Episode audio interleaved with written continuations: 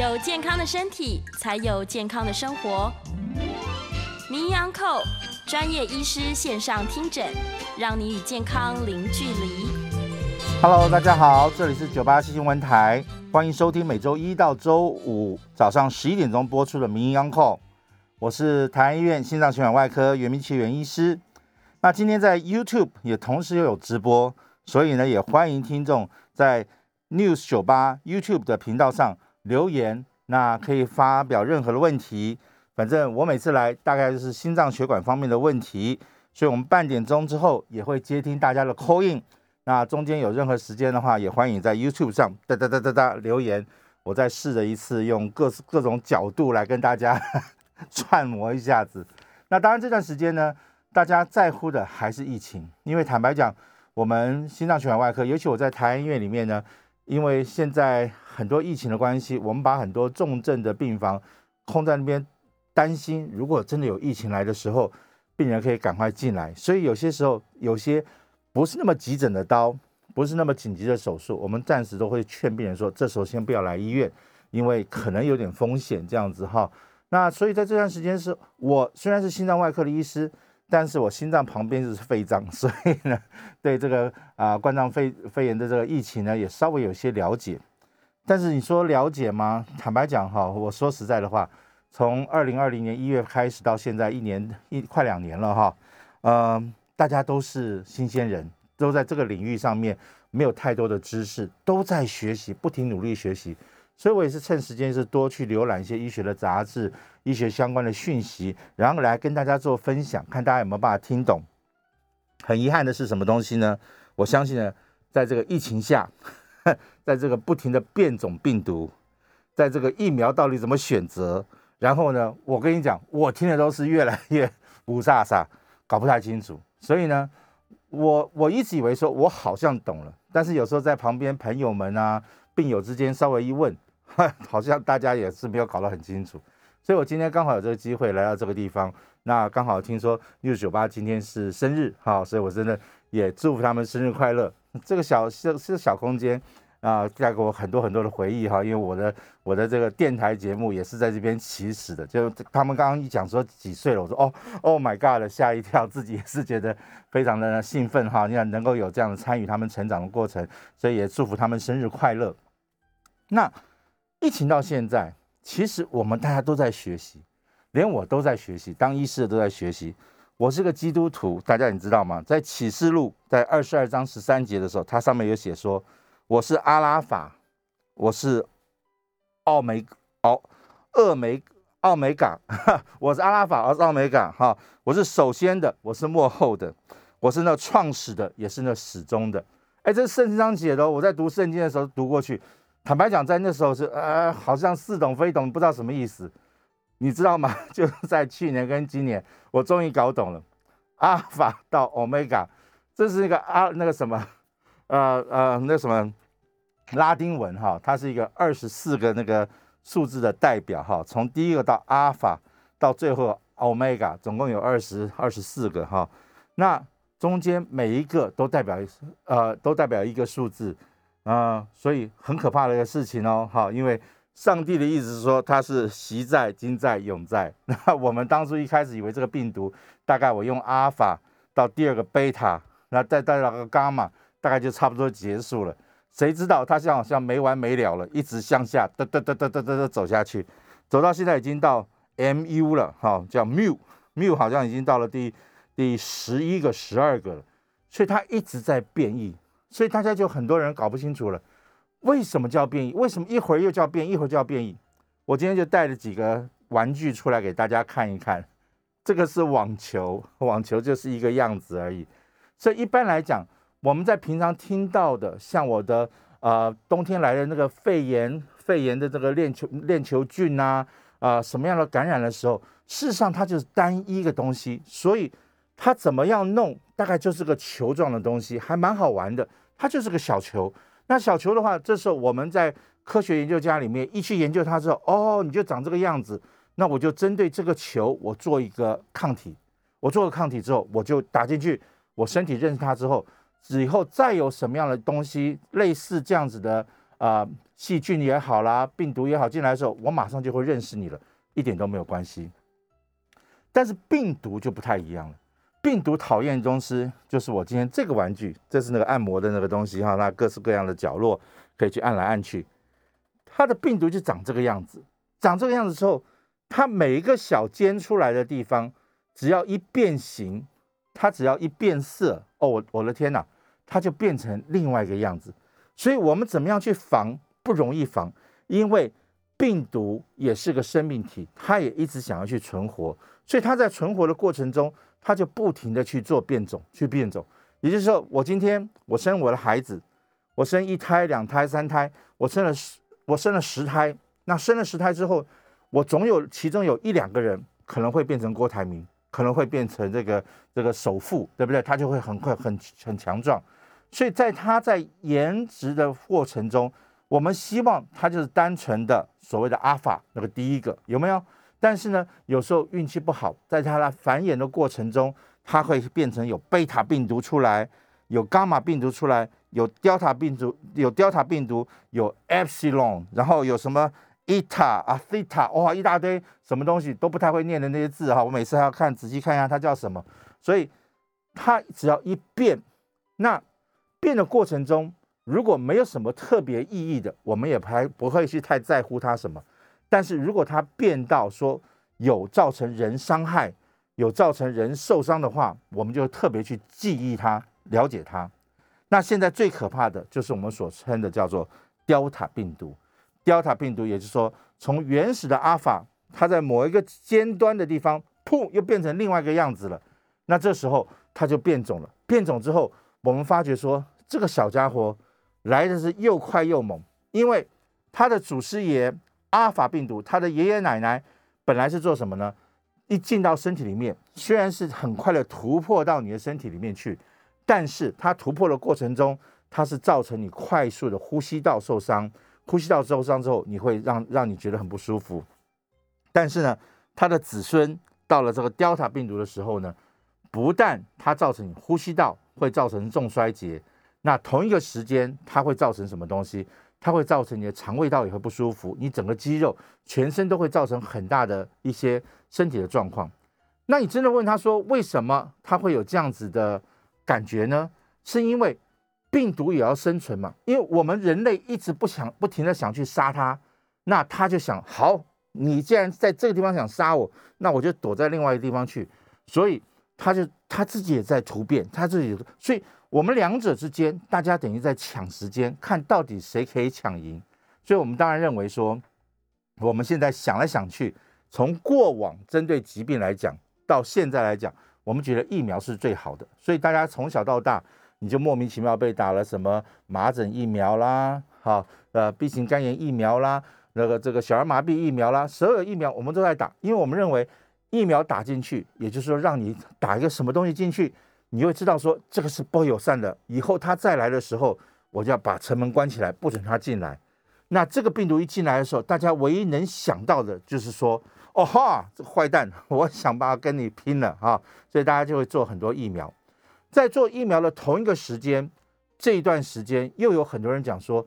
疫苗真的是万能吗？我们真的只能依赖疫苗吗？疫苗打进去会不会不产生抗体，反而产生了很多什么致癌的东西啦？致癌的什么？说哦哟，我不要打，我不要打。那我是不是打了以后会产生血栓呐？我是不是会产生什么东西？哦，不要打，不要打。那甚至我这几天看新闻节目的时候，到街头上去访问那些年轻孩子的时候，啊，你要不要打高端？啊，不要，会死啊。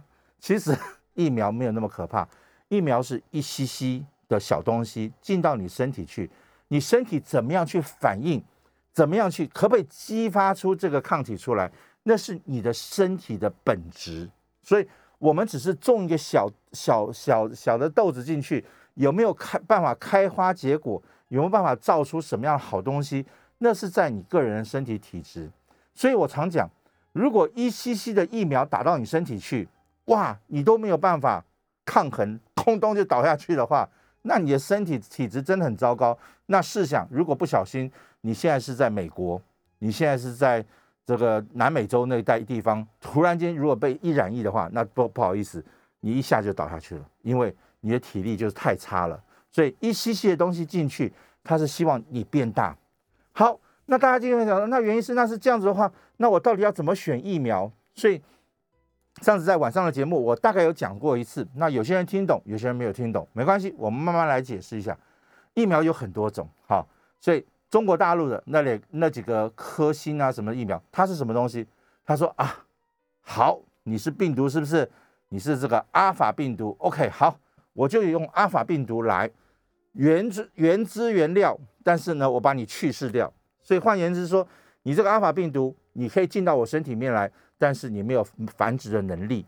所以他怎么做呢？他把一个病毒拿出来，咔嚓，把它淹掉了。淹掉之后呢，他就把直接送到身体里面去。哇，很多人想说这太可怕了，这这这开玩笑。你打进去，如果你杀的太猛，这个病毒已经完全死掉的话，它根本已经没有作用了。所以它的疫苗好不好啊？不好不好，绝对不好。所以要怎么样让它稳定的可以进到身体里面去？所以这时候就是 A Z 疫苗就跑出来了，A Z 还那个江生江神的疫苗就跑出来。他说：“哎，疫苗直接把它弄死掉，它可能就死掉了。你打到身体去，可能也是死掉的东西，没有用。所以我怎么样确定它活呢？那好，也是一个病毒，我把它拿出来，我也是一样，把它先去世掉。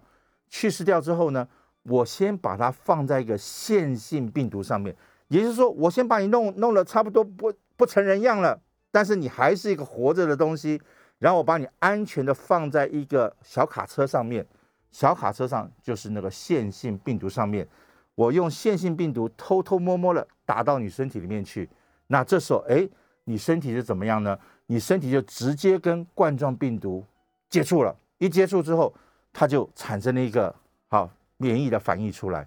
免疫反应出来之后，哎，你身体就记得说这个是不友善的东西，我要讨厌它。下次它再进来的时候，我就要抵抗它。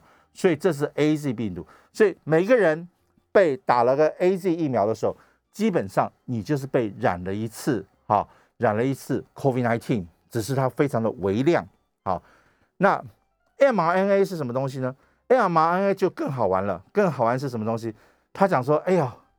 你打了病毒，那只是单一阿尔法病毒，但现在大家听听看，又有贝塔、伽马、德尔塔、epsilon，好多好多变种，所以呢，他呢就干脆在实验室里面依照这个阿尔法病毒的样子，做出各式各样不同的东西。所以我有点，我上次在形容的时候，我就说有点好像做洋娃娃一样，他就做一个。好像病毒的，但它却不是病毒。他做了好几个洋娃娃，所以他就可以在里头多加个角，这边多加个角，那边少一个角，那边做个什么东西，它好像可以模拟出好多好多种。所以这时候等于说，你打一个 mRNA 型的疫苗，等于一下子染了五种、十种不同的 COVID-19 的疫情。那这时候你身体是不是就哇产生好多好多的抗体出来，对不对？所以。A Z 是一对一的产生抗体，那么 mRNA 是一对可能五六可能十的一个抗体出来，那这时候你就会说，哎呀，太好了，我身体上就是有很多保护。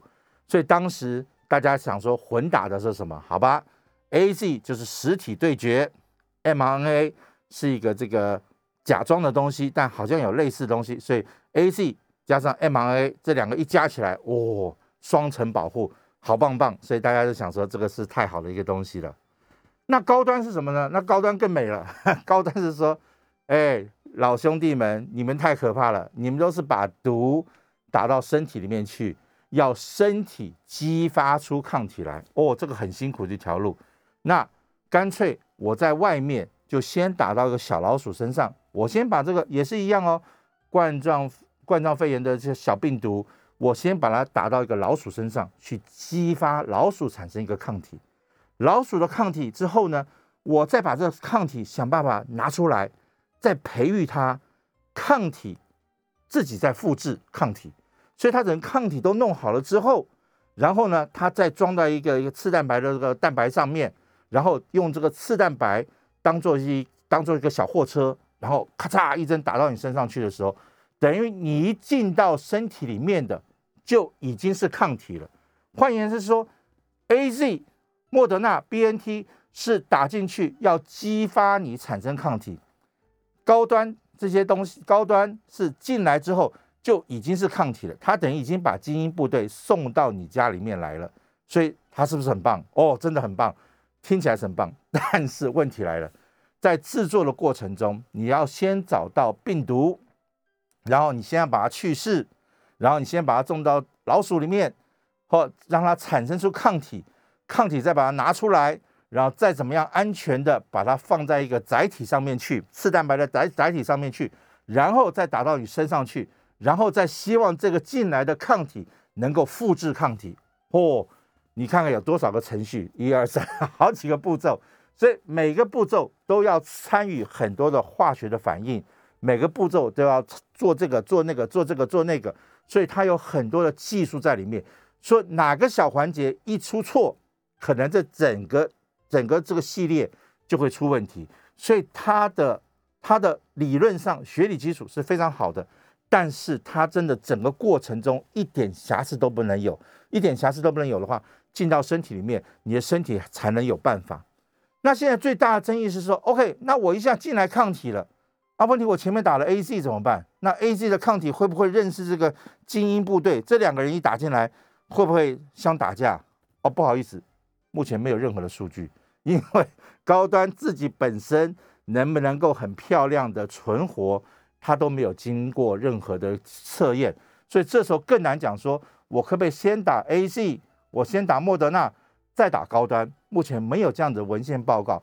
你可以去做，但是就是要有医学的同仁，那还要有一群人，我们通常认为是三千、五千、一万人，要愿意卷起袖子来说，好，我愿意测试。我之前打过 A Z，我现在要参与高端，然后我再经过三个月、半年后再抽血去看到底身体上产生了什么样的反应。因为我们最怕的是抗体进来，精英部队进来之后，反而把前面我自己制造的抗体，在抗体跟抗体反而先打架的话，那就惨了。所以这是很糟糕的一件事情。那高端更糟糕的是，他在实验室里面说，我的抗体进到体内之后是可以复制出抗体来，但是。这些抗体出来之后会不会打仗？哦，每个都很棒，每个武士身上都穿的 铁甲武士都有机关枪什么东西，但是他有没有真正到过战区、疫区？那可不可以打仗？不知道，我只知道他他部队他的弹药很多，但能不能经得起打仗不知道。所以能不能打仗就叫做第三期的试验。所以当这种临时出来的紧急授权的疫苗出来的时候，你打到身体去之后。我们多半是希望说，好，既然这么好的东西，你要到疫区去，所以换言之，你要有人在美国的纽约，在美国的阿拉巴马，这个这个南南那个南呃，那反正那个中南部那个地方很多很多州，它现在很疫情很乱，那他不太愿意去打疫苗那些地方，你要去到那个地方去找到人，然后一针打进去，然后观察几段，哎，没有打针的。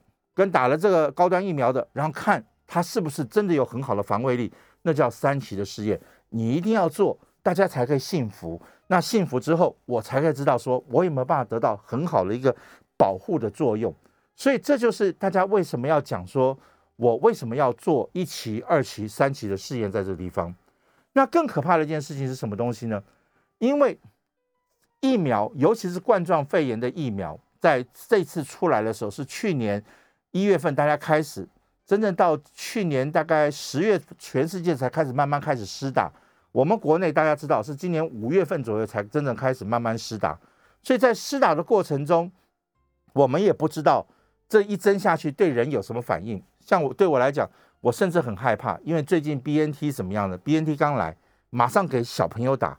哎，美国的小朋友又 又高又壮的，他们一个人小朋友这么大一只，他打这么一点点。他可能没什么反应，但是我们国家的小朋友有些瘦瘦小小的，咔嚓打一模一样剂量的时候，会不会有什么特别的反应？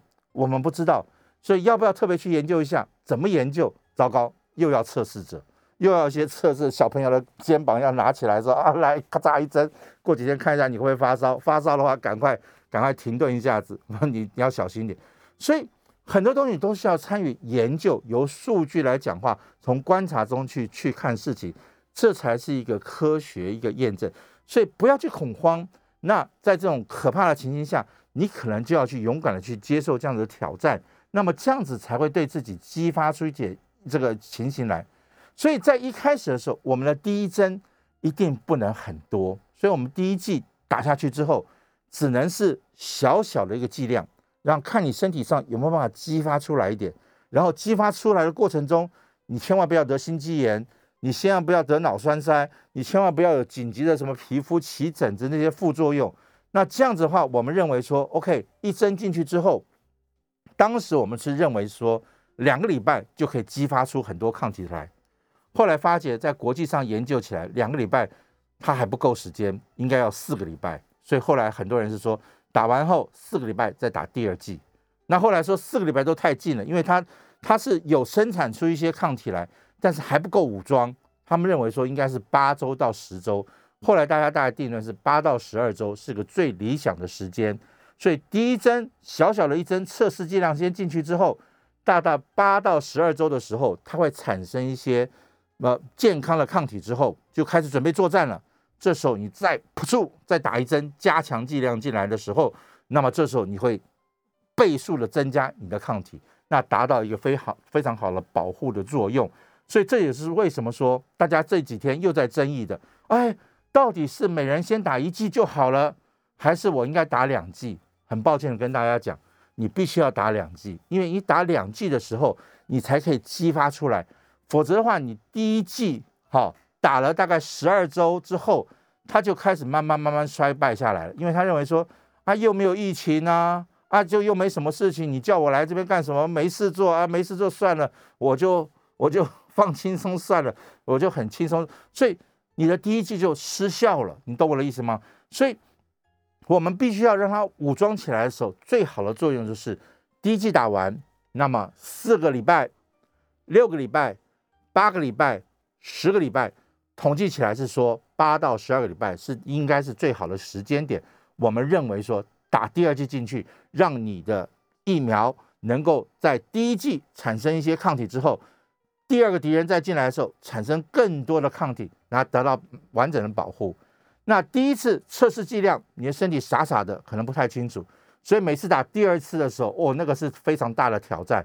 那对身体来讲真的是会不舒服，所以有些人可能真的是就会有一些些呃反应，会有些发烧啦、头痛等等，所以我们还是建议可能要去稍微注意一下子。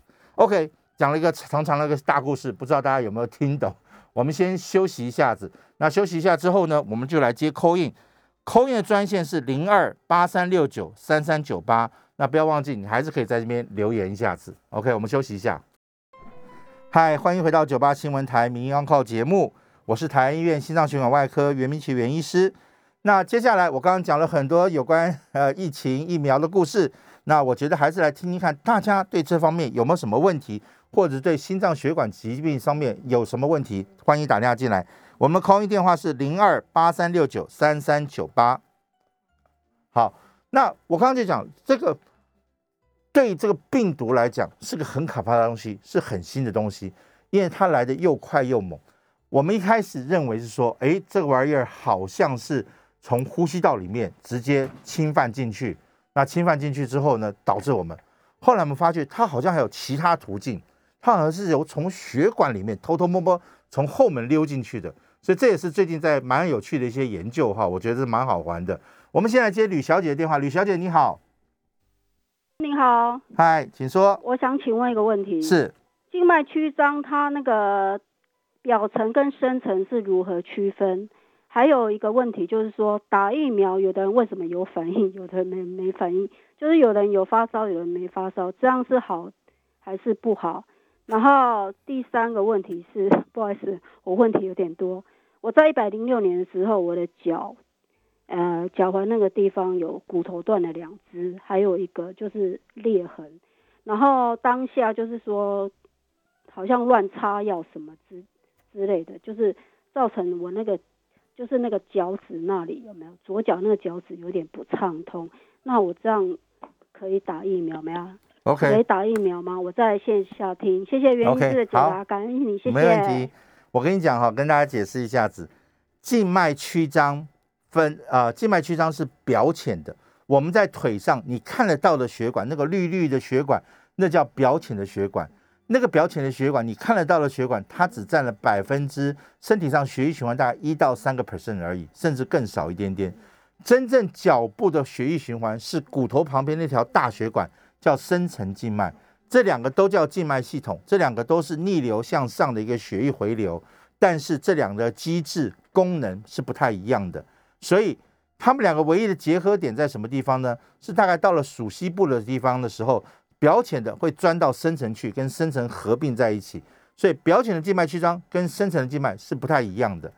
那深层静脉的产生的血栓。那个大家常听到的是，呃，叫做什么经济舱症候群啦，就是你长期的久坐、久站、吃荷尔蒙的药，经过骨科手术之后，你可能在脚里头会产生静脉的栓塞。但静脉的栓塞跟这一次疫苗所产生的血栓又是不一样的东西，因为产生血栓的机制，哦，我跟我跟大家报告，太多原因了，有血小板的问题，有凝血的问题。有血管本身受伤的机制，有很多东西，所以到底是什么产生静脉栓塞？事实上，它是多重复杂的问题。但这次疫苗所产生的栓塞，我们发现是它因为针对有一个药物叫做肝素，就是抗凝血那个药物产生了一个抗体，在血小板的第四个血小板，血小板也是有好多种血小板，在第四个血小板里面好像产生了个抗体，那导致。它激发出一些血栓，而且是在年轻的女孩子在脑部，而且是十几万个人里面才一个人，所以它发生的几率相当相当的低。所以大家没错，它都叫做血栓，但此血栓非彼血栓，千万不要混为一谈。这是这第一个重要事情。第二件事情。我刚刚讲，每个疫苗它要制作的过程中有太多太多的程序，有太多太多的化学药物要去嘟嘟嘟嘟嘟嘟嘟才能把它凑合在一起。不要忘记了 BNT 是怎么样凑合在一起后，我还要马上呼出 急冷冻一下子。我常形容成什么？就像我们把那窑烤弄好之后，你一定要放到那个热热的窑烤里面去之后，它才能够塑形，才能变成很漂亮的一个那个陶瓷，对不对？同样道理。BNT 好不容易把它组装成起来之后，你要把它放到负七十度 C 里面，它才能够塑形，才能够施打。所以有些人不是对病毒、对疫苗产生过敏反应，他反而是对它中间的化合物、安定剂、肝素、稳定剂这个呃很多东西，你可能对身体里面一个小东西有反应的时候，你的反应就很大。那你的身体应该是很好，它就没什么特别的话，它就没有什么反应。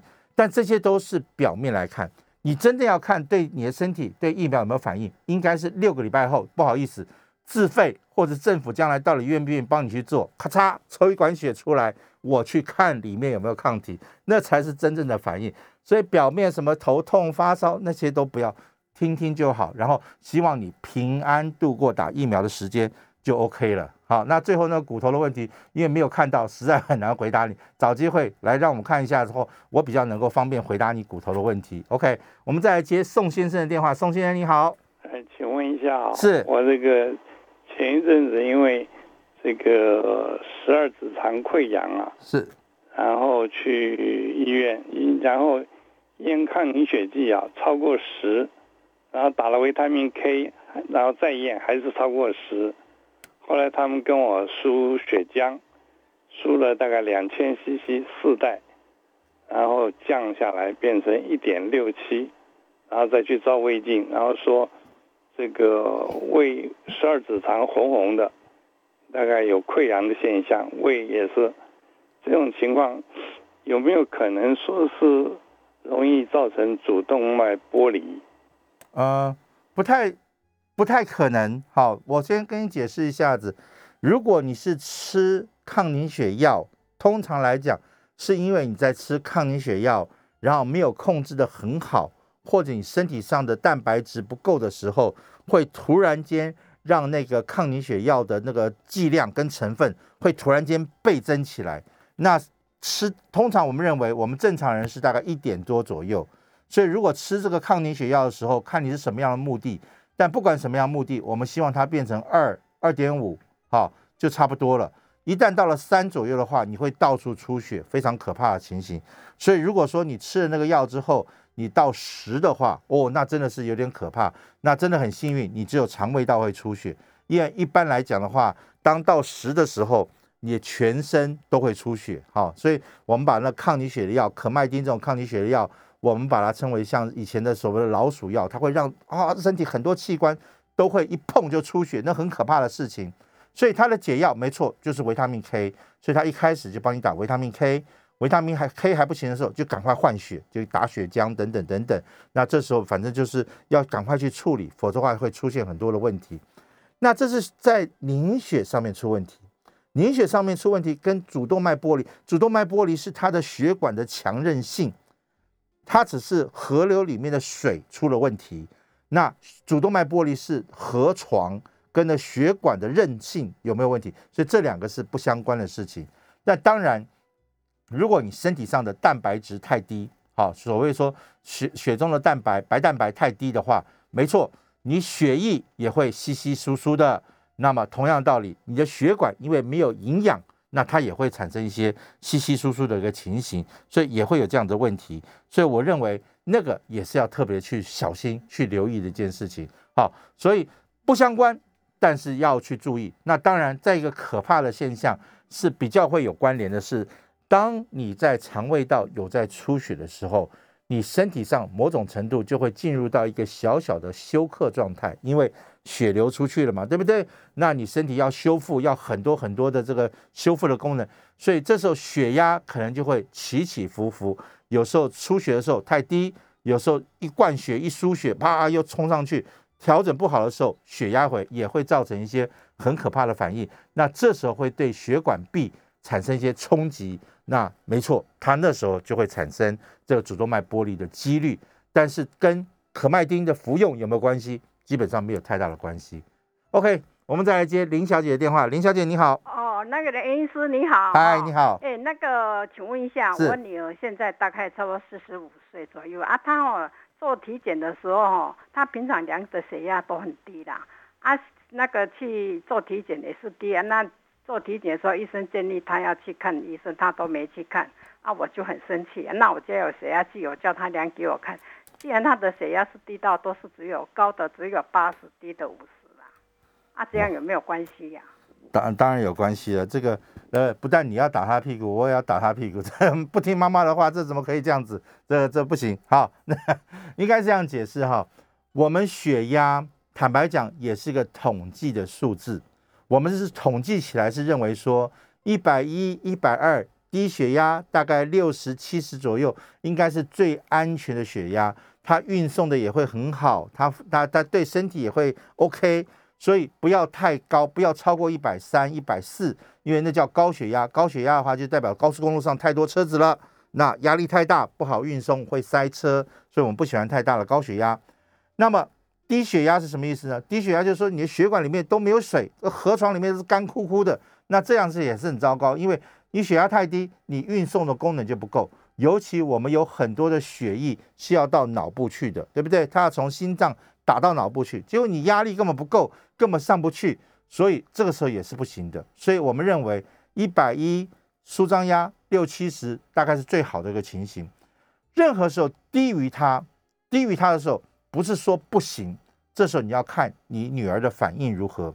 如果你女儿经常会觉得，你就看她平常跟她相处的过程中，如果她还是谈笑自如，那没关系，代表说八十低六十够她用，够她用的话，我也不见得一定要把她弄得肥肥胖胖壮壮的，够她用就可以了。但是如果她的血压只有八十五十几六十几的话，那么这时候她常常是觉得嗜睡。常常打哈欠，做事不能集中，那事实上经常会觉得很疲倦的感觉的话，那不好意思，那就代表这个血压是不够他用的，不够他用的话，他一定要想办法把它拉上来一点点，会比较好一点。那再来，我们常讲心脏血管疾病是个慢性的疾病，也许你在这时候没有什么事情，它也称为隐形杀手，也就是说，它在慢慢累积这个能量，所以你在。三十几岁、二十几岁、三十几岁的时候，血压好像够你用，但你永远就是考考试，永远是考六十分、六十分、六十分。终于有一天，你到四十几岁、五十几岁、六十几岁的时候，哇塞，一下子这个不及格的时候，你就是那个很容易导致脑中风、缺血性的脑中风或低血压性的休克那这样子病人就会出现问题。所以我们还是认为说，平常想办法拉到一个平均值、正常值，对身体来讲会是个比较好的一点反应。这样子哈，所以我们还是建议说，心脏血管是个非常微妙微小的东西哈，知道？所以连这一次疫苗，你看打进去，它会造成什么样的反应，我们都不是很清楚。甚至有人说会造成心肌炎，为什么会造成心肌炎，也也是搞不太清楚。后来我们才知道，因为心脏的外面。有一层叫做什么东西？心包膜，心包膜里面有很多心包膜水，它是等一个一个培养皿润滑剂，它在心脏泡在里面的时候，它可以活动的很好。但这里面有很多的免疫的反一些一些反应的东西，所以当你疫苗打进去之后，它有时候会莫名其妙活化那边的一些反应出来。那这时候哇，那有些人因为对疫苗反应太激烈了，所以他反而打进去之后，反而激化出这个。这个一个刺激，身体就反而产生一些很敏感的反应出来，所以它就造成短暂的心肌炎。但是你只要早点知道，也就可以克服。OK，我们先休息一下子，休息一下之后呢，我们再来继续接受 call in。再讲一次，我们的 call in 电话零二八三六九三三九八。我们休息一下。嗨，欢迎回到九八新闻台民谣 call 节目，我是台安医院心脏血管外科袁明启袁医师。接下来我们继续 call 接受大家的 call in。空运电话是零二八三六九三三九八。刚才有人打那个在那个线上有问一个哈，mRNA 型的疫苗是不是比较能够跟上病毒的变种速度？好，那是不是没错？其实 mRNA 型的病毒啊，就跟每年的流感病毒一样，我们会猜啊哈，今年秋冬的时候。今年的这个流感病毒可能会进来哪几种？所以我们就来来个十三架加多少的，有时候要二十一架什么东西。就是我猜这十几个人可能今年会来，那我们就针对他制造出一个一个疫苗，然后打下去，然后就会产生一个问题出来哈，产生一个抗体出来，我今年可能就不容易得到流感，这是第一件事情。那同样道理。我们现在是针对阿尔法病毒，我们认为说，哦，好，我做成这个样子，mRNA 再把阿尔法再多加几个样子，所以它只要一觉得不太对的时候，它可以在实验室里面再针对 Delta 病毒，再针对什么东西再去微调一下它的剂型，那这时候理论上打到身体里面上会造成一些不同的反应，只是说在制作的过程、研发的过程、在改良的过程中，到底可不可以达达到这么理想的效果？我们都把我们身体想得太理想了，所以这也是我一直强调大家，哎，疫苗在打的时候，所以前一段时间有人说我除了要打这个冠状肺炎疫苗之外，我还要打流感疫苗，我还要接受什么这个这个女孩子要接受什么呃这个呃呃子宫颈炎的疫苗，我是不是每天是十几个疫苗全部打进去，身体真的承受不了这种打打击了，所以一定要有一个适量的方法来接种，好不好？来，我们再接一下刘小姐的电话，刘小姐你好。袁医师好，嗨，你好，我六十九岁，是七月十二号的时候打莫德纳，我打完了以后，我发觉我过敏了，因为我小时候是会有鼻过敏，没错，但是后来就没有了，哦，消失了。但是我打完了大概十天，我就开始我眼睛也痒，我的那个咳嗽，就是一咳就咳个十几下，然后还有我会鼻过敏，就很不舒服这样子，打喷嚏。那我不知道这个是不是在这个疫苗里面，它会是不是有这种现象，而且它会有多久的时间？因为我到现在还会。OK，如果是打了疫苗之后第十天，你一定要推算说就是你，可恶的莫德纳就是你，所以这个时候应该是积极的去治疗。就像有些时候我常跟我的病人讲哈，你在吃海鲜的时候，当起一点点小疹的时候，赶快压，赶快压。因为身体那是就在作战的，那身体在作战的，作战的时候话，你赶快把它安抚说啊，不要没事没事，它有时候就不会起大疹子出来。所以当你这打了疫疫苗进去之后，在第十天左右的话，基本上就是那开始作用了，身体开始微微产生一些免疫的一些反应出来了。在产生免疫反应的过程中，它有些时候是一般的过敏，因为我刚刚讲了。它要塑塑造成一个小疫苗，里头有太多成分，每种成分每个人可能对它都会有一点过敏源，所以你到底是对哪一个？坦白讲，我们也没办法细分到那么细，我们只知道说，那一定是，一定是的话，就建议赶快找你的医师。第一个，先通知一九二二，通报一下子，说我是几月几号打的，第几天我有这个现象，我应该要到哪一家医院去，他就会指引你去，指引你去之后，赶快接受适当的治疗。唯一要注意的事情，一定要跟医师讨论清楚，因为我上次有个病人，就是马上打了很大量的类固醇上去，哎，不好意思，我打疫苗进去是希望你激发抗体，激发出来。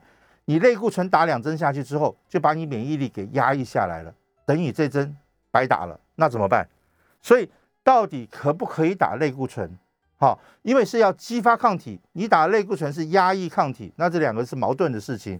那你可不可以打？你一定要跟那个医师讨论清楚，要不然这如果你过敏很严重，我必须要放弃这一次的时候呢，那就是大量的类固醇或者是免疫球蛋白。让你忘记这次莫德纳进到身体里面来，让让想办法重新开始一次。所以这个东西要想清楚，你要跟着医师沟通清楚。所以不是随便就当做一般过敏去处理，而是要跟专人处理，然后要记录起来，我们才知道到底好不好。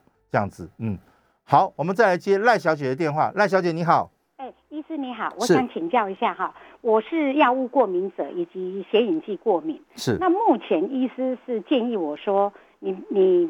这些疫苗都不能打，你最好去大医院打这个肺炎链球菌。我想请教医师，你有没有什么建议？这 我不知道，我这不知道是哪个医师可以这样子好笑的建议。因为好，链球菌是细菌，这个是病毒，细菌跟病毒是两个不一样的东西啊，这两个东西没有相关性啊，所以你要说是，当然。你意外的去打鸟，你那个乱枪打鸟，也也也许会中了哈。所以举例来讲，我们现在治治疗这个东西，我们现在反而是说什么，你可以用什么呃寄生虫的用药，好像也可以治疗冠状肺炎。你用中医的什么什么东西，好像也可以治，但是那没有根据，所以我们不能这样乱打哈。所以我们认为，你嗯，如果你真的是很过敏的体质的话，我的建议是想办法哈，去跟你的医师，就到大医院。找找这个专家们，先看一下你的体质，然后先打一些抗过敏的药物，然后呢，打一个最安全的。那我认为现在我认为最安全的应该是 mRNA 型的药物，针对有过敏体质，因为它毕竟不是毒，它毕竟不是毒。但是就是说我刚讲，它制造过程中里头有很多成分会被诱发其他的成分，病毒本身没有问题，但是它的它的组织的成分。反而造成你过敏，所以这个时候就是要小量，然后要去注意。然后所以我们一般人打完是观察三十分钟，那不好意思，你打完之后可能真的要乖乖坐那边坐一个小时，然后每天观察病那个变化，有问题赶快跟我们联络，好不好？我们来再接一个陈小姐的电话，陈小姐你好，医生你好哈，是，我想请问一下我健检哈，是，他的那个心电图写正常窦性心率是，但是呢后面建议我哈，说我有心杂音，要去心脏科。心脏内科追踪那是怎么一回事？我不懂哎。那如果心电图可以发现有心杂音的话，那这太好的心电图了。那这是太好的机器，告诉我在哪里买，我要去买一台心电图。只是看心脏在跳动的过程中产生了一个什么样的规律的情形，这样子哈，它比较没有办法看出心杂音。应该是他有有意识在听诊的过程中听到心杂音。或者他你你在做这次体检的时候有做心脏超音波，他看到心脏里面有个什么样的一个呃血管闭那个瓣膜闭锁不全造成的一些情形，那才是真正的问题。那再来还是很重要一件事情，我们都不要治疗数据，治疗你的感觉。所以你在有心杂音或者你有心脏跳动很不舒服的时候，有没有让你觉得不舒服？或者你在运动的过程中有没有让你气喘？有没有让你走一走路、爬一层楼梯就会觉得 我必须要休息一下子？就像我最近戴口罩，我必须要拉一拉，因为有时候吸不到气，真的吸不到气。所以有没有这种情形？有，我们要去细查到底它是什么样的意思。那窦性心律，通常我我的解释就是它很规律，它供应很好，所以它们很乖的，嘣嘣嘣嘣嘣嘣，依照你的身体的需求去供应你所要的，所以就很好。我们最担心的是它跳跳跳，咚咚咚乱跳的话，那就讨厌了。好，所以窦性心率是好事。那心杂音应该是谁听到了什么东西？所以我还是建议你看一看，是不是找个机会再找个心脏科的专家的医师来好好帮你看一下，做个做个鉴别诊断，应该是比较好一点点的事情。OK，今天的时间真的是也很快哈，我我觉得一下子疫苗的事情有很多很多事情要去谈，要去了解。我觉得最重要的事情就是不要恐慌。我们现在唯一要恐慌的，尤其这几天是什么东西？Delta 好像会进来，那我认为一定会进来，因为现在全世界都都在在在进行的非常可怕。那唯一的好处是说，你如果打过疫苗，你好像得到重症的几率比较低一点。但是坏处是什么？你打到疫苗，你还是可能会感染 Delta 病毒，只是你个人好像不会变成重症，但是你还是有散播的能力。所以这段时间，尤其中秋节马上就要到了，拜托大家，可能这段时间在你没有听到我们国人打满打足之前，你稍微忍耐一下子，稍微不要太多的互动。所以我当然对对我们的政府有一点小维持。其实坦白讲，我们应该先把 BNT 先打满打足，我们再开学，好像是比较安全一点点。你现在太急躁了去做，那大家去挤公车，大家去上下课，大家去什么时候？它确实是让造成很多很多的不必要的风险在那个地方。所以我还是拜托，小孩子很难控制，因为他们一急一玩，口罩就拉来拉去，就很容易传染。所以勤洗手，口罩。想办法戴好戴满，那运动的时候就尽量偷偷摸摸的透透气，因为你口罩戴的太好的时候，你在运动换气的过程中一直在反复吸自己的二氧化碳的时候，反而对身体上是一个潜在的一个伤害。所以我还是注意大家流通的空气，好，那这是个很重要的一件事情。那勤洗手，那均衡的饮食，这一段时间在家的父母，拜托你们让孩子们。尽量少玩手机、电脑这些东西，时间到了就好好的休息、睡个觉。那我觉得，让自己的身体健康，让自己的身体能够抵抗任何外来的，这才是我们对病毒最好的一个反应。那疫苗这些东西都是个辅助品，来协助你度过这个难关。所以我还是感谢大家。那疫情的期间，谢谢大家一起配合，谢谢大家跟我们一起在成长。我们都是这方面的新鲜人，我们大家都是从经验中去累积更多的经验。那我也真的非常谢谢 News 九八全体的工作同仁，因为这个地方提供我们一个小小的机会，能够用我们的小小力量去把一些知识告诉给大家。那今天是他们的生日，今天外面天气非常的好，那我觉得很高兴哈。我我从晚上来这边上节目，从有主持人帮我介绍节目。到现在我自己 也可以随便主持一下子，我觉得蛮开心的，蛮多成长的机会。谢谢大家给我的机会，也谢谢六九八，祝六九八生日快乐，祝福大家身体健康，那万事如意，中秋节快乐。